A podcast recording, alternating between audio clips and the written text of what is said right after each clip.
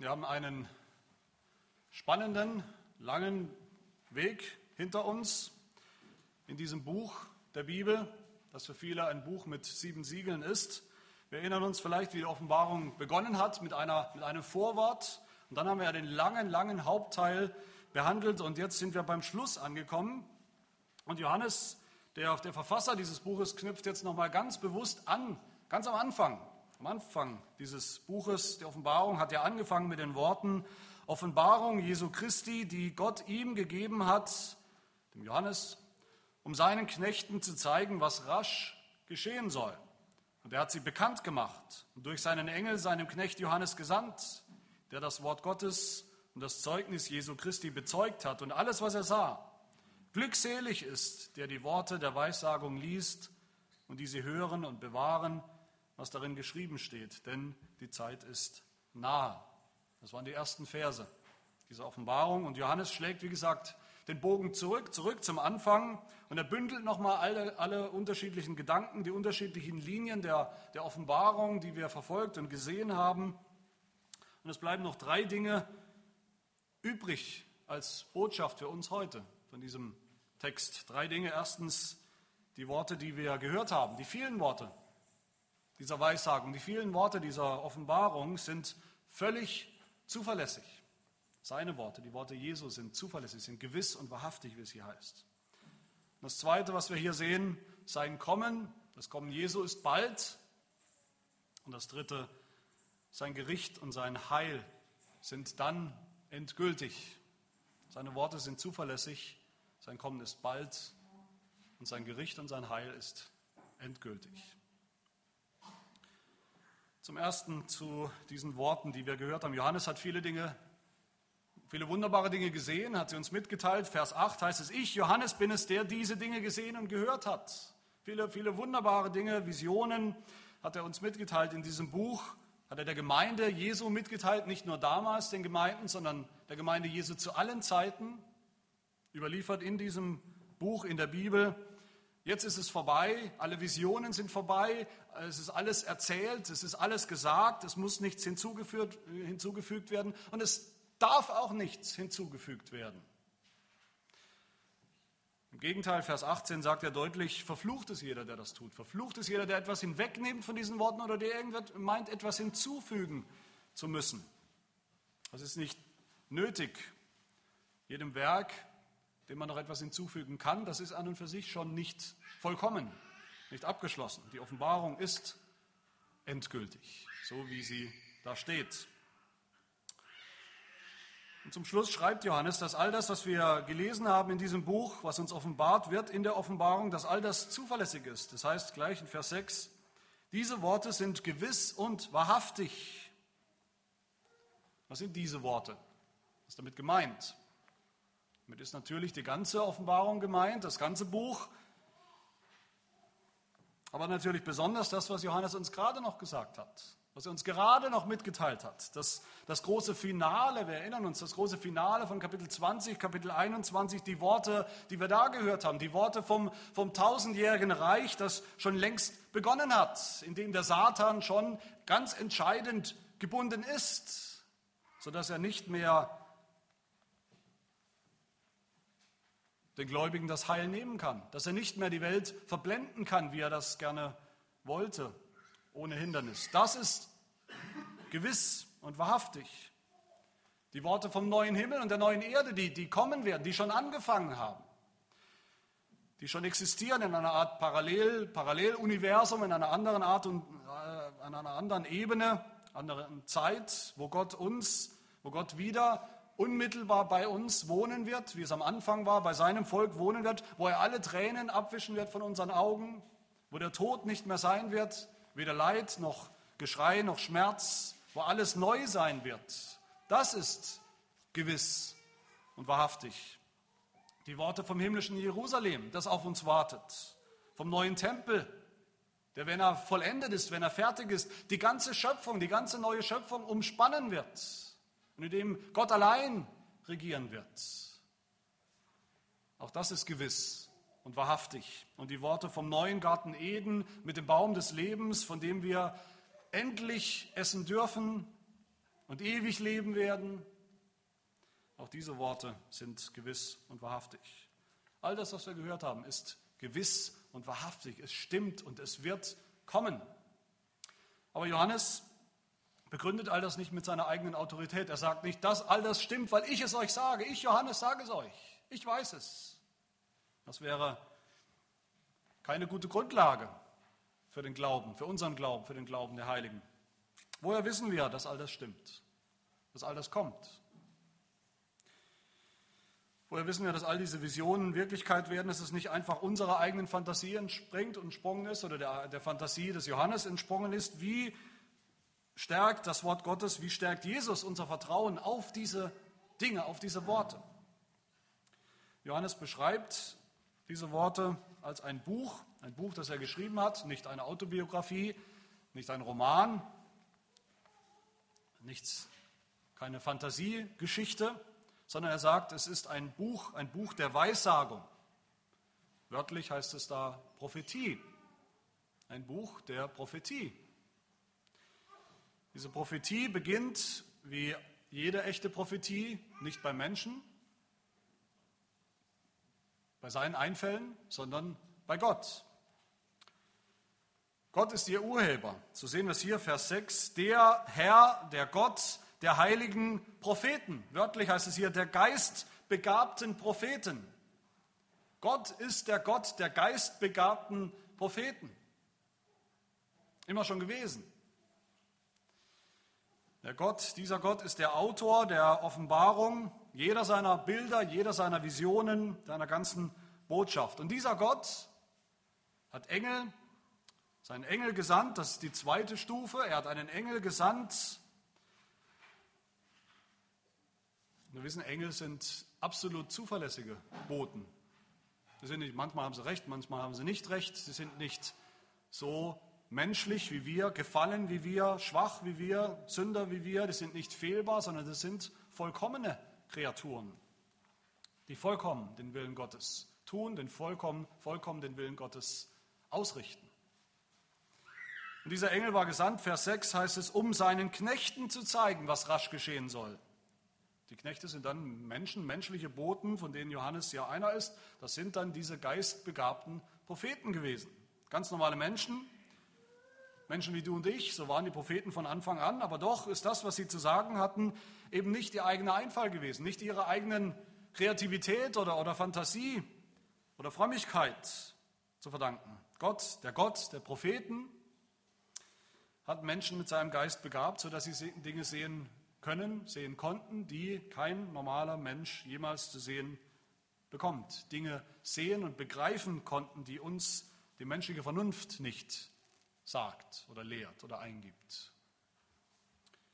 Wie es der Apostel Petrus schreibt im zweiten Petrusbrief, keine Weissagung, Prophetie der Schrift ist von eigenmächtiger Deutung, denn niemals wurde eine Weissagung durch menschlichen Willen hervorgebracht, sondern vom Heiligen Geist getrieben, haben die heiligen Menschen Gottes geredet. Und weil das so ist, weil echte Prophetie von Gott kommt, sagt Petrus weiter, so halten wir nun fest an dem völlig gewissen oder zuverlässigen prophetischen Wort. Und ihr tut gut daran, darauf zu achten, als auf ein Licht, das an einem dunklen Ort scheint, bis der Tag anbricht und der Morgenstern aufgeht in euren Herzen.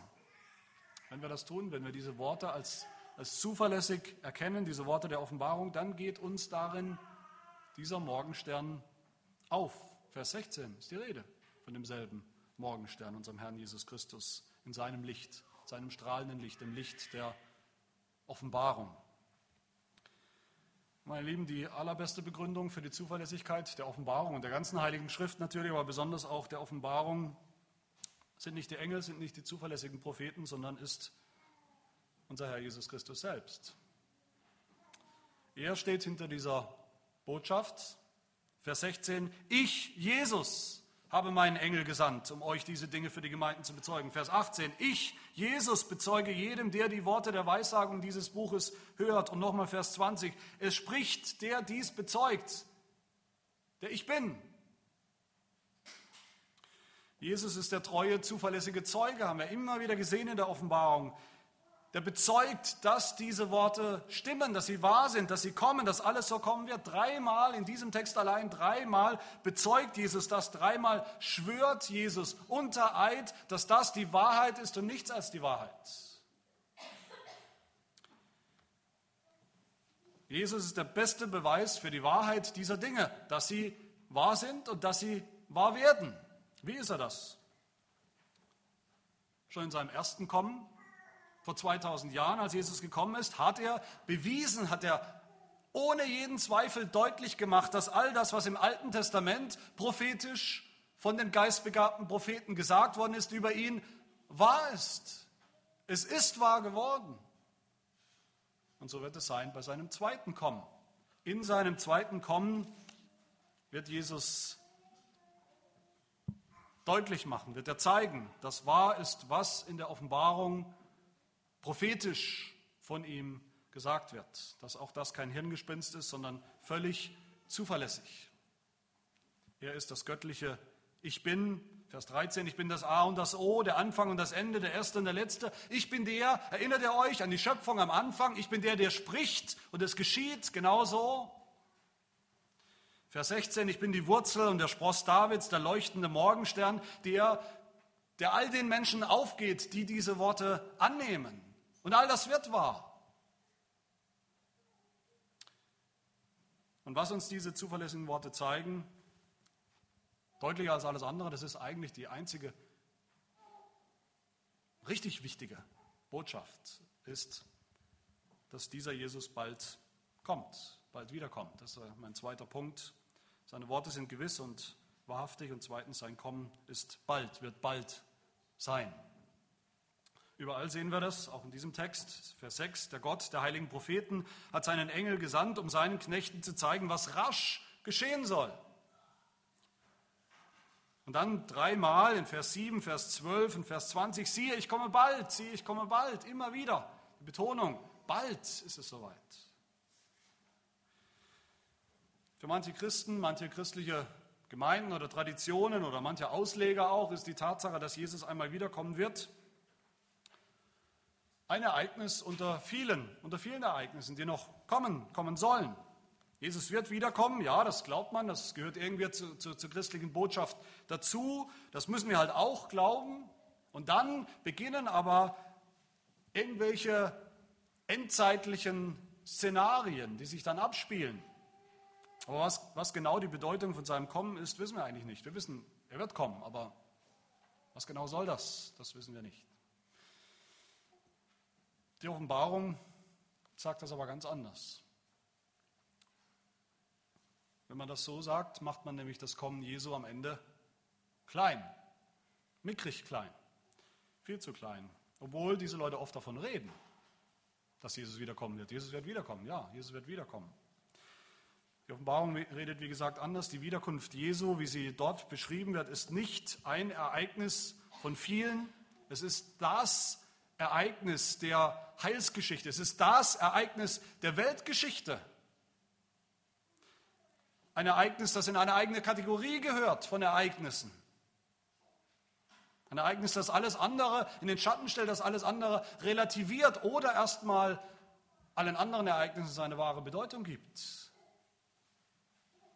Ein Ereignis, das nicht nur uns, die Frommen, in unseren frommen Kreisen, frommen Gemeinden irgendwie tröstet. Wir glauben daran, dass es so ist. Ob es wirklich so ist, wissen wir nicht. Aber es tröstet uns halt in dieser Zeit, egal ob es vielleicht dann doch nicht passiert oder doch. Nein, es ist ein Ereignis, das alle Menschen angehen wird. Das ganze Universum angehen wird. Alle Menschen, egal ob sie glauben oder nicht, an wen sie glauben oder nicht. Es ist unumgänglich. Es wird uns alle angehen. Beim ersten Kommen Jesu vor 2000 Jahren, das ist die Bibel ganz eindeutig und das ist die Menschheitsgeschichte eindeutig. Beim ersten Kommen Jesu hat er alles auf den Kopf gestellt.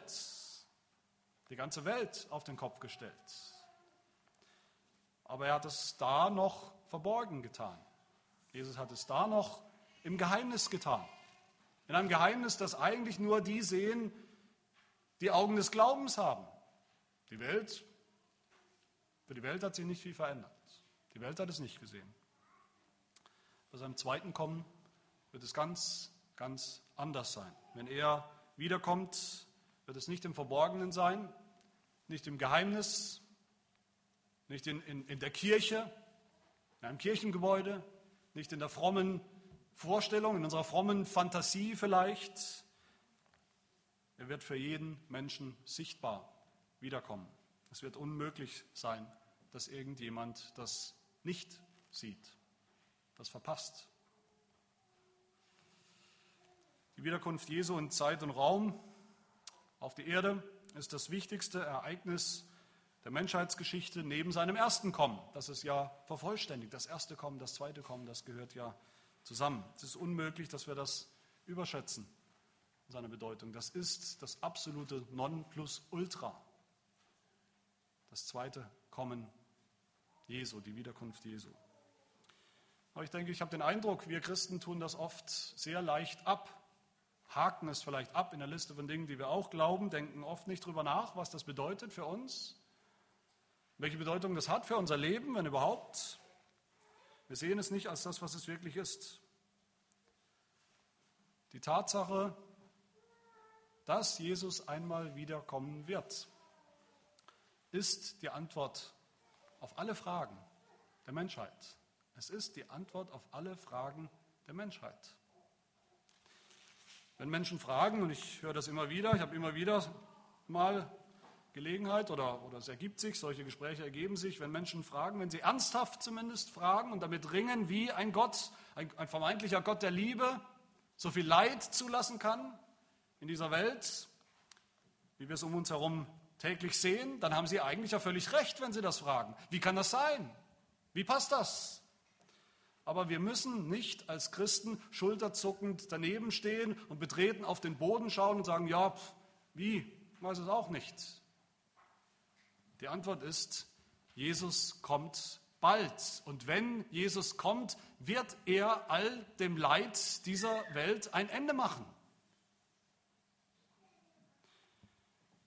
Das können diese Menschen dann glauben oder das können sie auch lassen. Aber es ist die Wahrheit.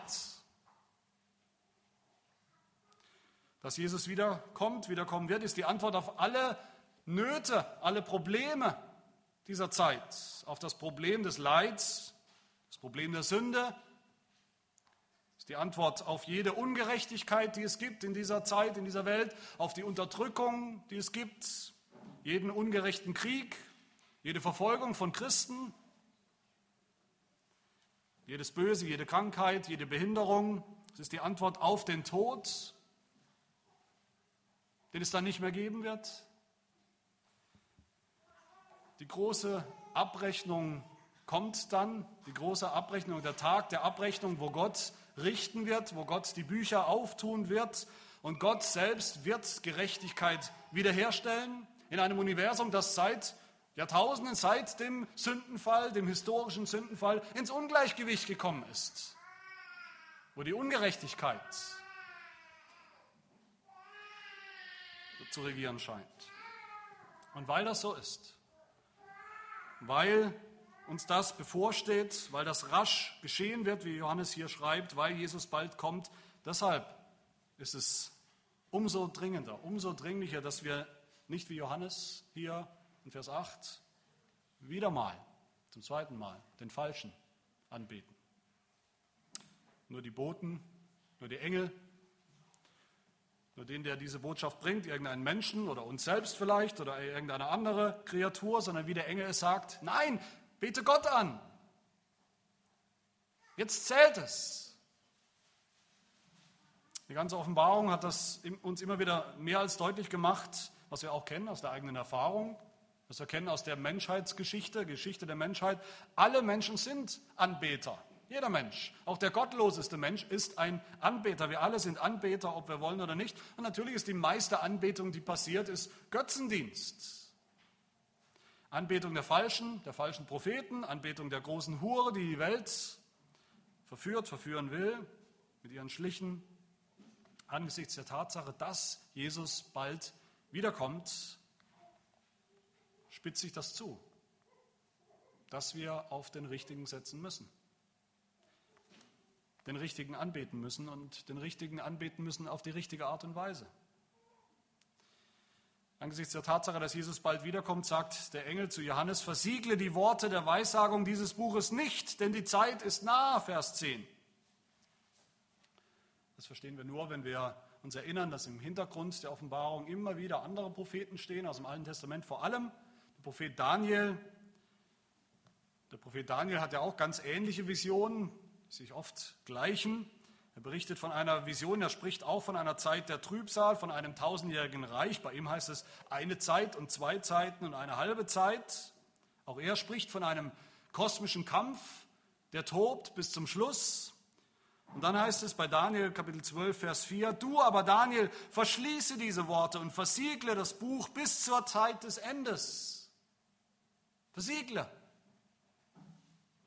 Und hier kommt Johannes, hat eine ganz ähnliche Vision. Und ihm wird gesagt, versiegle diese Botschaft nicht. Warum nicht? Weil Johannes natürlich zu einer anderen Zeit lebt als Daniel. Zu Daniels Zeit war noch Zeit, war noch viel Zeit, war Jesus noch nicht zum ersten Mal gekommen, hat Jesus sein Reich noch nicht begonnen aufzurichten, das Evangelium ging noch nicht hinaus, klar und unverstellt. Zur Johanneszeit schon. Zur Johanneszeit, die Zeit, die er in, der, in seiner Vision sieht, ist keine Zeit mehr. Die Zeit läuft den Menschen davon. Sie läuft aus.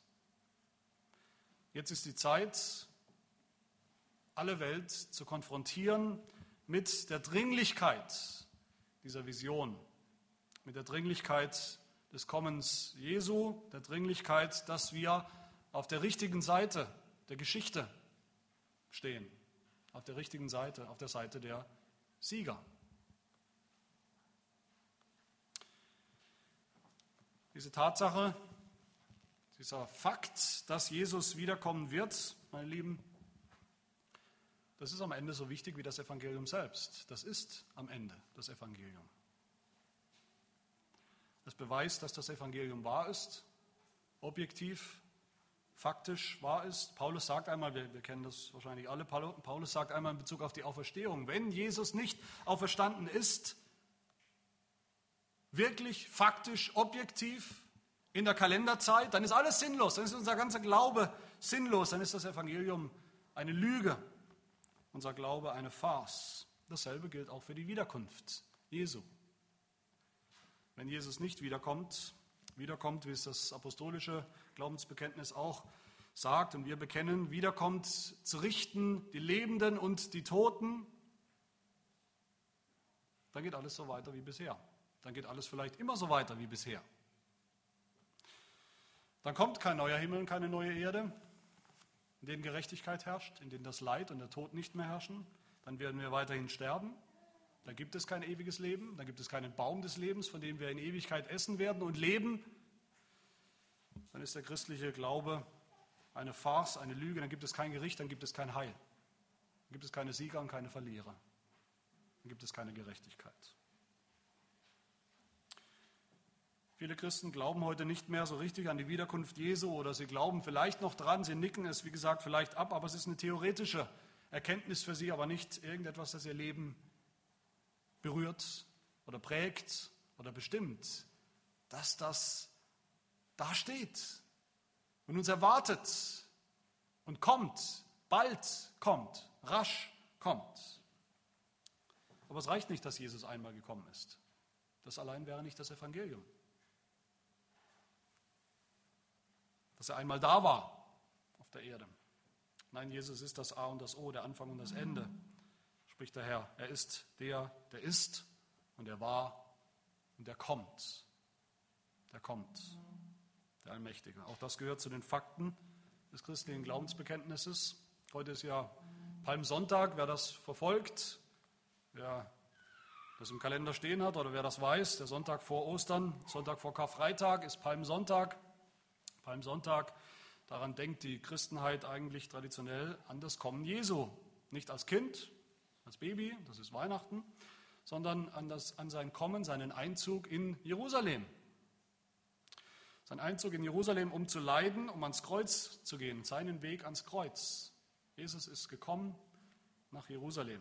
hier in diesem Text, das passt sehr gut, werden wir angeleitet, auch an das Kommen Jesu zu denken, darauf zu hoffen, darauf zu warten, dass er kommt.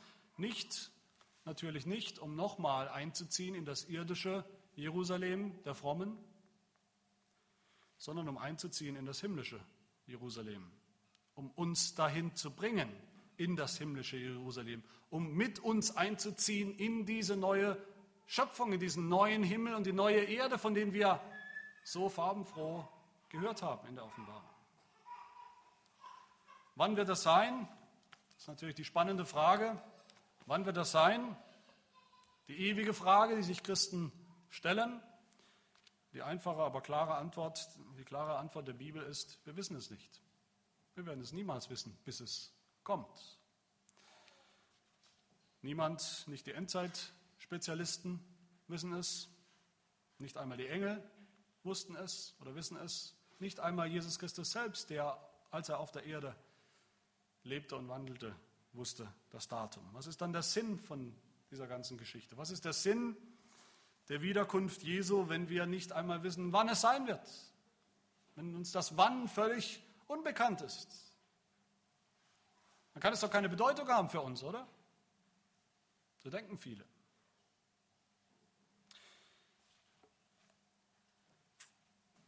Stellt euch mal vor, eine Braut, die bis über beide Ohren verliebt ist in ihren zukünftigen.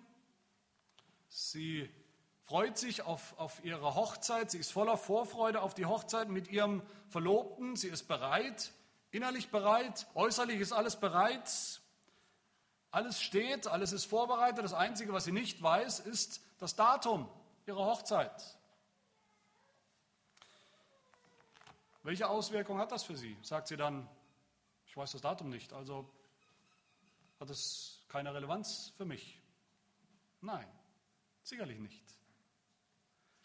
Wahrscheinlich würde sie sich jeden Tag morgens früh neu die Frisur machen, machen lassen, das Make-up, würde jeden Morgen neu ihr Brautkleid anziehen, das Blumengesteck abholen vielleicht, wenn man sowas hat, alles Unwichtige auf einen anderen Tag verschieben, alles Unwichtige sein lassen, sich bereithalten, vielleicht jede Stunde oder noch öfter aus dem Fenster schauen, ob er schon da ist, ob das Brautauto schon da ist, um sie abzuholen. Ich denke, so wäre es eher. Und das ist ein Bild oder eine Geschichte, die ich nicht erfunden habe. Das ist ein biblisches Bild. Ein Bild für uns, wie unser Leben als Christen geprägt sein sollte von der Wirklichkeit, dass Jesus wiederkommen wird. Wann wissen wir nicht, das ist aber am Ende auch egal. Wir wissen, dass es rasch geschehen wird, weil er sagt, siehe, ich komme bald und deshalb halten wir uns bereit. Deshalb beurteilen wir alles, was wir sehen in dieser Welt, in diesem Leben, beurteilen wir alles im Licht seines Kommens. Aber oft tun wir das nicht, oft klammern wir das aus, als wäre es keine Realität. Oft ist das der entscheidende Faktor, der fehlt in der Art und Weise, wie wir alles beurteilen, das uns begegnet im Leben. Und damit sind wir beim letzten Punkt. Seine Worte sind gewiss, sein Kommen ist bald und dann, wenn er kommt, wird sein Gericht und sein Heil endgültig sein. Wenn Jesus wiederkommt, und wie gesagt, es ist nicht die Frage ob, sondern es ist die Frage wenn oder wann, dieses zweite Kommen, das wird sein, sein erstes Kommen vor 2000 Jahren vollenden. Nur zusammen macht das Sinn. Jesus ist einmal gekommen, um sein Reich einzuläuten und er wird nochmal, er muss nochmal wiederkommen, um sein Reich zu vollenden. Jesus ist einmal gekommen, um das Heil anzukündigen und er muss wiederkommen, um sein Heil zu vollenden. Er ist einmal gekommen, um Gericht anzukündigen. Und er muss und wird wiederkommen, um sein Gericht zu vollenden. Die Menschen denken ja heute alles Mögliche über Jesus. Die unterschiedlichsten Meinungen, ob es ihn gibt oder gab oder nicht, ob er wahr ist oder nicht. Aber auf jeden Fall denken äh, die Menschen im Großen und Ganzen immer eines, nämlich, dass sie unendlich viel Zeit haben, sich mit der Frage auseinanderzusetzen, wer dieser Jesus wirklich ist. Unendlich viel Zeit. Aber das ist nicht so. Die große Scheidung kommt, er kommt und er kommt als Richter und er kommt als Retter. Ich denke, das sehen wir hier in einer Dringlichkeit, die wir sonst kaum so finden in der Bibel. Johannes soll die Weissagung des Buches, die Ereignisse, von denen, um, um die es geht, nicht mehr versiegeln. Jeder soll es jetzt erfahren, weil es bald soweit ist, weil das Ende bevorsteht. Und wenn Jesus wiederkommt, in dem Moment, wo er wiederkommt, wird etwas ganz anderes versiegelt. Nicht mehr die Botschaft. Die Botschaft muss raus.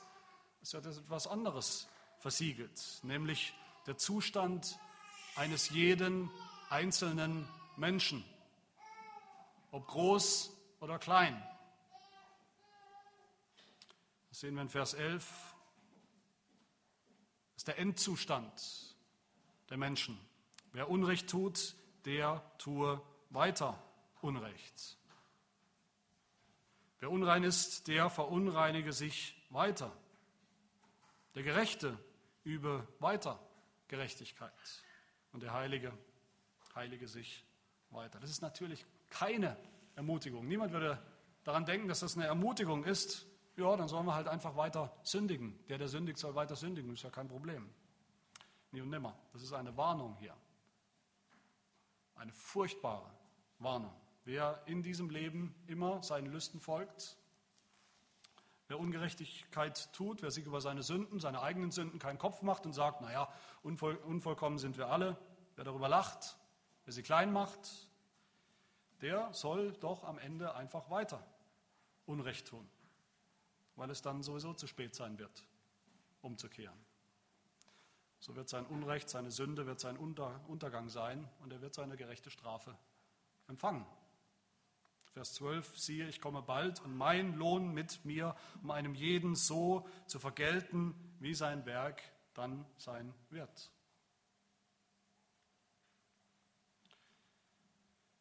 Wer in seinem Leben nichts anderes kannte, als nach seinem Bauch zu leben, nach seinem Fleisch, nach seinen sündhaften Begierden und, und Lüsten und Tendenzen, der wird seine Ungerechtigkeit auch weiter tun. Der wird seine Ungerechtigkeit tun in alle Ewigkeit. Daniel sagt in seiner Vision, Daniel 12, viele sollen gesichtet, gereinigt, geläutert werden, wenn es soweit ist, und die Gottlosen werden gottlos bleiben. Und kein Gottloser wird es verstehen, aber die Verständigen werden es verstehen. Wer aber auf der anderen Seite in diesem Leben mit der Sünde gebrochen hat,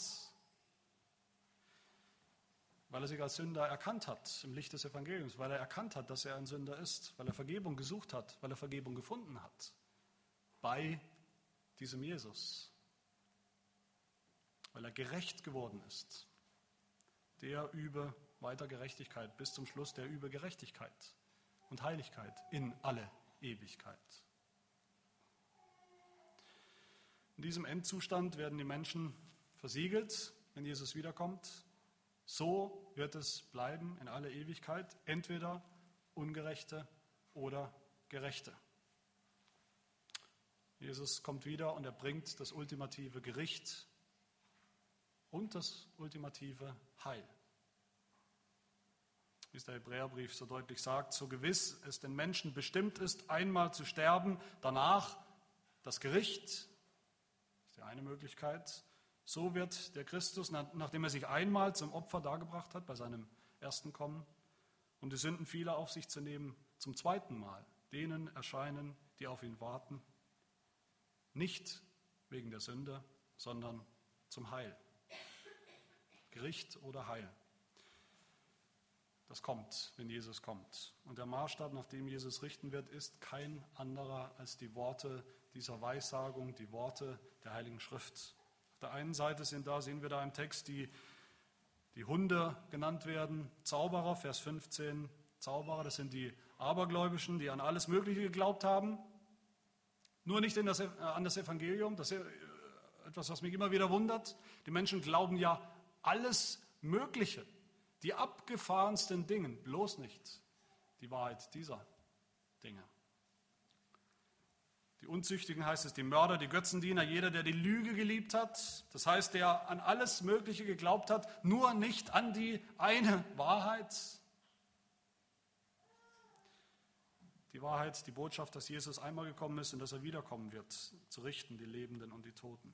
Das sind die, die Menschen, die der Weissagung vom Ende etwas hinzufügen oder wegnehmen. Das, da geht es nicht um liberale Theologen vielleicht. Das sind vielleicht auch solche Leute, die etwas hinwegnehmen oder hinzufügen dem Wort Gottes. Da geht es um jeden Menschen, der das nicht glaubt, der sagt, das steht da, aber ich nehme mal die Hälfte weg, die Hälfte davon stimmt sowieso nicht. Oder ich füge mal was hinzu, was ich für richtig halte, was ich mir ausgemalt habe.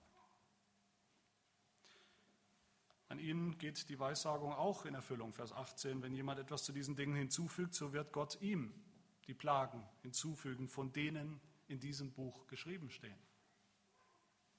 Auch so wird sich das Wort erfüllen. Und wenn jemand etwas hinwegnimmt von den Worten des Buches dieser Weissagung, so wird Gott hinwegnehmen seinen Teil vom Buch des Lebens und von der heiligen Stadt und von den Dingen, die in diesem Buch geschrieben stehen.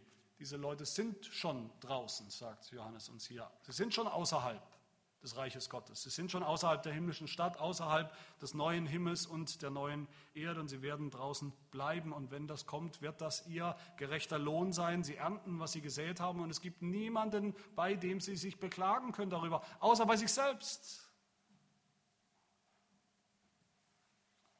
Und das werden sie, wenn er kommt. Offenbarung 1, Vers 7, wir erinnern uns, siehe, er kommt mit den Wolken, jedes Auge wird ihn sehen, auch die, welche ihn durchstochen haben, die ihn nicht haben wollten, die ihn weg, die ihn loswerden wollten, und es werden sich seinetwegen an die Brust schlagen, alle Geschlechter der Erde, ja, Amen, so wird es sein. Da wird niemand mehr lachen. Etwas Schlimmeres kann sich der Mensch nicht vorstellen, kann ich mir nicht vorstellen,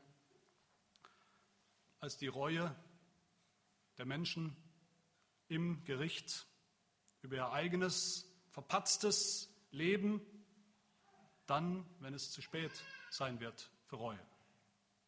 Etwas Schlimmeres kann man sich nicht vorstellen.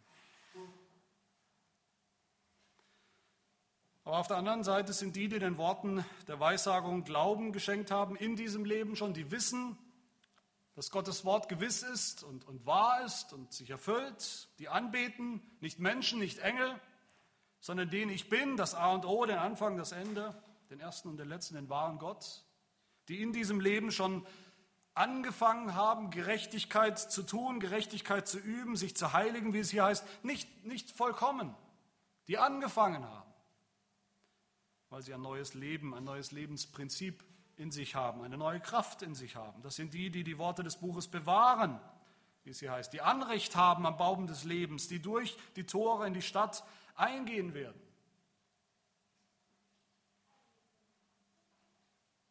Auf welcher Grundlage können wir das? Weil wir besser sind als die anderen? Weil wir heiliger gelebt haben als die anderen? Nein, wer wird gerettet? Wer darf sich glücklich preisen in diesem Text? Was hören wir? Wir hören ja zweimal in diesem Text die letzten zwei von sieben Seligpreisungen in der ganzen Offenbarung. Die letzten zwei, die sechste und die siebte Seligpreisung finden wir hier, Vers 7. Glückselig, wer die Worte der Weissagung dieses Buches bewahrt. Was heißt das, die Worte bewahren? Heißt das auswendig lernen? Nein, das ist nicht gemeint. Bewahren heißt sie tun. Jesus sagt, an vielen Stellen, er sagt zum Beispiel zu, zu dem reichen jungen Mann, zum reichen Jüngling, Matthäus 19, willst du in das Leben eingehen, so halte die Gebote. Tue sie. Dasselbe Wort. Johannes 14, wer meine Gebote festhält und sie befolgt, bewahren und tun, bewahren und befolgen, der ist es, der mich liebt. Wer aber mich liebt, der wird von meinem Vater geliebt werden und ich werde ihn lieben und mich ihm offenbaren. Bewahren ist tun. Aber hier geht es nicht darum, die Gebote, die zehn Gebote zu bewahren, zu halten, zu tun, durch die wir dann möglicherweise gerettet werden, wenn wir sie vollkommen halten und tun. Nein, es geht darum, die Wahrheit dieser Weissagung zu bewahren und zu tun. Wie tun wir das? Indem wir glauben, dass sie wahr wird, dass sie wahr ist und dass sie wahr wird, dass sie gewiss ist und kommen wird, dass sie sich erfüllen wird. Und zwar bald und indem wir unser Leben dann danach ausrichten, nach dieser Wahrheit. Und die siebte Seligpreisung finden wir in Vers 14. Da gibt es ein Übersetzungsproblem. In der Schlachterbibel, vielleicht in eurer, die ihr zur Hand habt, heißt es in Vers 14, glücklich, glückselig sind, die seine Gebote tun. Und das wäre, wie gesagt, auch nicht ganz falsch. Das haben wir gerade auch gesehen. Aber in den besten Handschriften heißt es eigentlich, glückselig sind, die ihre Gewänder gewaschen haben. Ich denke, das ist auch die bessere Übersetzung. Das kennen wir auch schon aus der Offenbarung, das kennen wir schon aus Kapitel 7. Da ist die Rede von denen, die am Ende vor dem Thron Gottes stehen werden. Und wer ist das? Das sind Menschen, die haben weiße Kleider an. Und einer fragt dann in Kapitel 7, wer sind diese, mit weißen, die mit weißen Kleidern bekleidet sind? Woher sind sie gekommen? Und Johannes spricht, Herr, du weißt es. Er sprach zu mir, das sind die, welche aus der großen Drangsal gekommen sind und sie haben ihre Kleider gewaschen.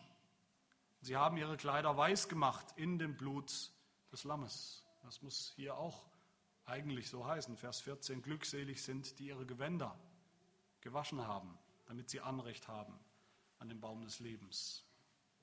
Dass wir unsere Kleider gewaschen haben, ich hoffe, das ist uns allen klar. Das ist nicht unser Verdienst, das ist nicht unser Werk, ist nicht irgendetwas, das wir getan haben, auf das wir jetzt stolz sein können. Nein, die neuen Kleider sind ein Geschenk. Sie sind ein Geschenk des Bräutigams an seine Braut, die auf ihn wartet, die auf ihn vertraut. Das sind die neuen Kleider der Gerechtigkeit, die gewaschen sind im Blut des Lammes, in seinem Werk, in seinem Verdienst. Am Kreuz, das unsere einzige Hoffnung ist für das Heil, auf das Heil. Es ist reine Gnade und nichts als Gnade, wenn wir diese Kleider anhaben, wenn wir mit diesen Kleidern heute und in alle Ewigkeit vor Gott stehen werden. Deshalb heißt es auch in Vers 17, wer da will, der nehme das Wasser des Lebens umsonst. All das ist umsonst. Weil wir überhaupt nur umsonst aus Gnade das Leben, das ewige Leben empfangen können. Das sind die zwei Möglichkeiten, auf Gottes Worte zu hören, sie zu bewahren sie dann auch zu tun, noch unvollkommen, aber doch je länger, je mehr, oder eben davon wegzunehmen durch Unglauben oder hinzuzufügen durch Aberglauben. Das erste führt zum Leben, das zweite führt zum Gericht, zu den Plagen, zum Verlust des Lebens. Aber der Text endet nicht, ohne uns alle anzusprechen hier, uns alle anzusprechen, wenn er es nicht schon getan hat, mit aller gebotener Dringlichkeit, uns alle, ob wir schon gläubig sind oder nicht, ob wir meinen, gläubig zu sein oder nicht, die, die sich schon lange vielleicht in der christlichen Welt, in der, in der Gemeinde tummeln, aber auch die, die ihren Weg noch nicht gefunden haben. Jesus sagt selbst in diesen Zeilen, siehe, ich komme bald. Und deshalb komm, komm zu mir, mit deinen Sünden, mit deinem Unglauben, mit deiner Ungerechtigkeit, mit deinen schmutzigen Kleidern. Vers 17, der Geist und die Braut sprechen, komm. Und wer es hört, der spreche, komm. Und wen da dürstet, der komme. Und wer da will, der nehme das Wasser des Lebens umsonst. Wenn wir das tun, wenn du das tust heute. Egal was war, was in der Vergangenheit steht. Wenn du heute kommst zu Jesus im Vertrauen auf diese Fakten, Den Fakt, dass er schon einmal gekommen ist, Mensch geworden ist zum Heil, den Fakt, dass er definitiv wiederkommen wird, bald wiederkommen wird zum Gericht und zum endgültigen Heil. Dann gehörst auch du zu denen, die Jesus hier selig preist. Glückselig, wer die Worte der Weissagung dieses Buches bewahrt, darauf vertraut. Glückselig sind, die ihre Gewänder gewaschen haben, damit sie Anrecht haben an den Baum des Lebens und durch die Tore in die Stadt eingehen können. Und ich flehe und ich bete, dass wir alle heute Morgen, jeder von uns, klein und groß, dass wir alle kommen zu Jesus im Glauben, im Vertrauen auf ihn, dass wir alle den Zeitpunkt nicht verpassen, dass wir alle von Herzen mit einstimmen können in diesem Moment, in das inbrünstige Gebet am Schluss. Ja, komm, Herr Jesus. Amen. Beten. Herr, wir danken dir, dass du uns diese heilsamen Worte gegeben hast, offenbart hast, in klaren Bildern, in, in klaren Visionen. Hilf, dass wir nicht die Lüge lieben, dass wir so nicht außen vor bleiben, sondern dass wir auf dein Wort hören, dass wir es bewahren und tun und so eingehen in die himmlische Stadt. Ja, wir beten von Herzen. Ja, komm, Herr Jesus, weil wir wissen, dass du, wenn du kommst, alles neu machen wirst. Amen.